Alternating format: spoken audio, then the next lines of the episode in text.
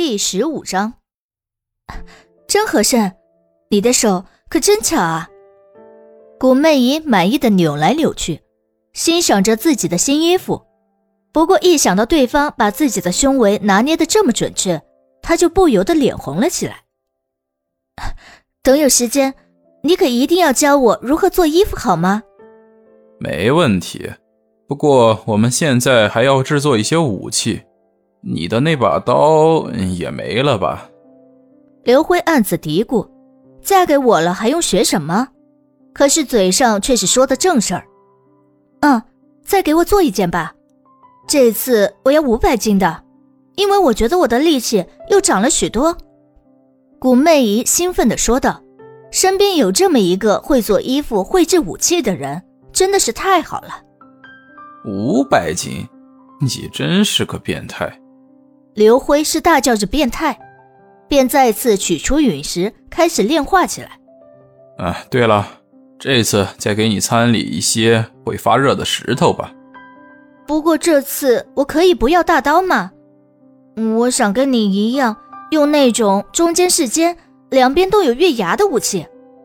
现在古媚姨已经暗暗的恋上这个怪物男。什么东西都想以他为标准，啊，那叫双月戟。不过我觉得你还是用偃月刀吧，比较适合你这种力量型的，没有什么技术含量，砍杀起来更有威力。刘辉一边炼化陨石，一边向古媚姨解释，他连戟叫什么东西都不知道，怎么可能使出大招来？倒不如就用大刀，就是一个砍。那听你的吧。古媚姨微笑着，盲目遵从着刘辉。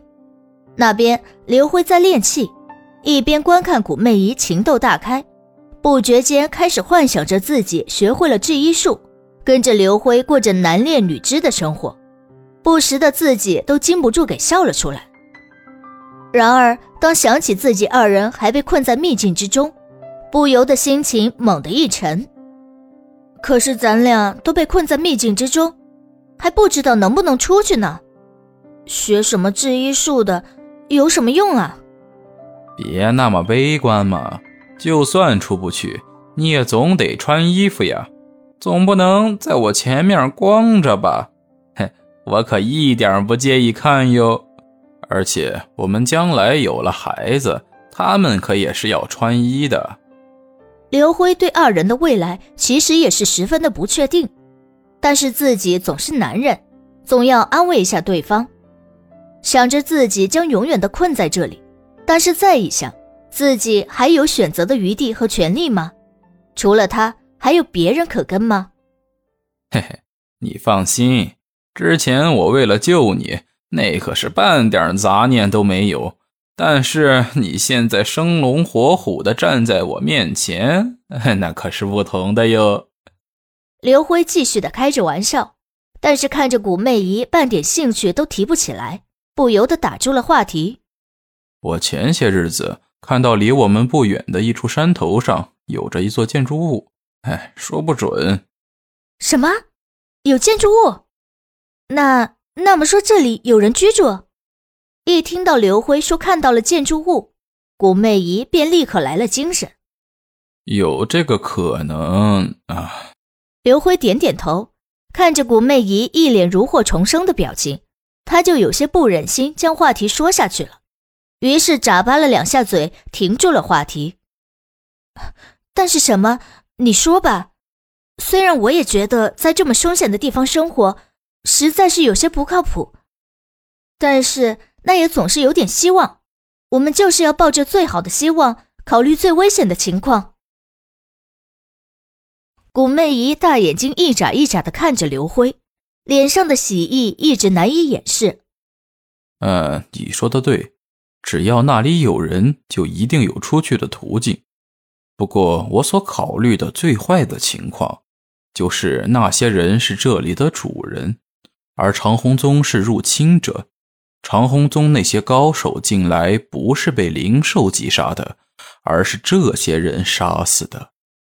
也或者说，这些灵兽本就是他们养的。你难道没有发现，这里的灵兽虽然跟外界都差不多，但是却总给人怪怪的感觉，而且同为一级的灵兽，也比外边的厉害。这，古媚姨不是傻子。如果刘辉的说法是真的，那么对方怎么可能帮助自己？不杀自己就不错了。等我练好武器去看看，如果没有危险，我就来接你。如看着古媚姨再次没了笑容，刘辉急忙补充道：“没有什么如果，我们一起去，要死我们一起死，要活一起活。”古媚姨半开玩笑道，但话语中却透露着坚定，因为她知道，如果刘辉死掉，那么跟他死没有任何区别。在这危机四伏的秘境中，他几乎没有任何活命的机会。刘辉也用力的点了一下头。嗯，那我也再去画一些刀剑，我们还要继续战斗呢。有了希望，便有了动力。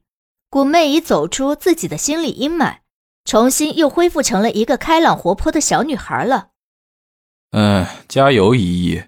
我们的敌人不再是庄清源，而是长虹宗，甚至可能是六宗，所以我们必须要变得更加强大。刘辉见古媚姨找回了希望。不由得也来了精神。强者之路本来就是杀出来的，从没有任何一个强者是别人送的。半个月后，二人在做好了所有准备之后，收起了那块石头，二人便出了洞口，再次踏上了树梢，向那个方向飞奔而去。在夜里，虽然远没有到伸手不见五指的地步，但是古媚姨还是看不出太远。她也不敢如刘辉那般在树上飞掠，只能就近的在树上向这边挪来。然而，当他看到刘辉的那一幕，不由得心再次纠结了起来。一只黑色的豹子正站在刘辉的身上，准备去撕咬他的喉咙。大叫一声，古媚姨也顾不得害怕，猛地借助树枝一弹，人直接从树上飞掠而落下来。对，绝对是飞落。完全没有什么像样的姿势，就如同从楼上掉下来一般，胡乱的挥舞着手脚便落了下来。相信这一下下去，足可以把那豹子砸个半死。哎呀，我去！接下来，刘辉的惨叫声突的响起，只见那头黑豹十分的敏捷，就在古媚姨落下来的那一刻，就已经跳身离开，将刘辉的身体完全的露了出来。下一刻，古媚姨便四脚八叉的砸在了刘辉的身上。再说刘辉，连摔带撞，给他弄个半死。但还没等他准备起身，便感应到了一只黑豹正在向这边探来，不由得精神一紧，强忍疼痛，硬是准备装死躺在那里，等着黑豹上前，自己好出其不意的偷袭他。终于等到那豹子张开了嘴巴。便欲将一块红石头扔进他嘴里时，可就在这时，那黑豹突然一跃的跳开，接下来一个丰满的大肉人便从天而降。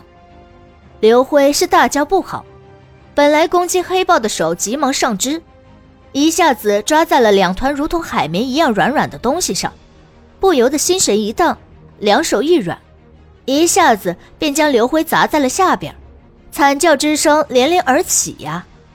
那黑豹一看，这天上竟然又掉下来一块美石，先是扭头看了一眼树上，确定再没有了，便不再迟疑，再一次一跃而起，便扑将到古媚姨的背上，张开血盆大口便要咬下。此时刘辉可是有些无语透了，戴着手镯的手此刻正抓着古媚仪，被压在了下边，根本探不出来，手段也完全使不出来。这若是别人，就只有等死的份了。可这不是别人，而是刘辉。这倒不是说刘辉与其他穿越类主角一样没来由的牛逼，而是咱别的不多，手臂却有的是。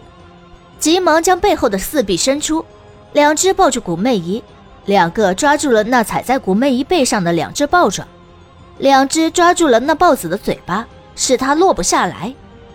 而剩下的两只手快速地抓起了地上的小石头，照着那豹子的眼睛便拼命的一顿狂砸，此时的刘辉突然感觉自己的手还是太少了。